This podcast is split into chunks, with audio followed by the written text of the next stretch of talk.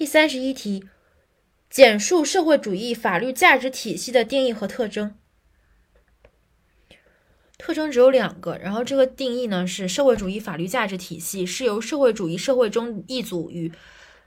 法律的制定和实施相关的价值所组成的系统定定性系统，它是社会主义法律制度的内在精神，是社会主义核心价值观在法律领域的集中体现。一个是精神，二个是第第二个是价值观。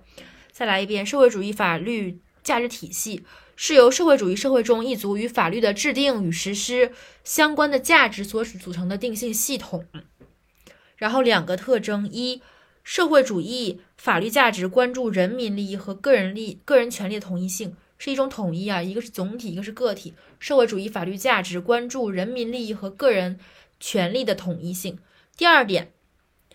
注重的是这个价值位阶的协调。社会主义法律价值体系关注价值之间的协调统一，在解决价值冲突时确立统一的确定法律价值的位阶顺序的标准，即以是否满足最广大人民根本利益为标准。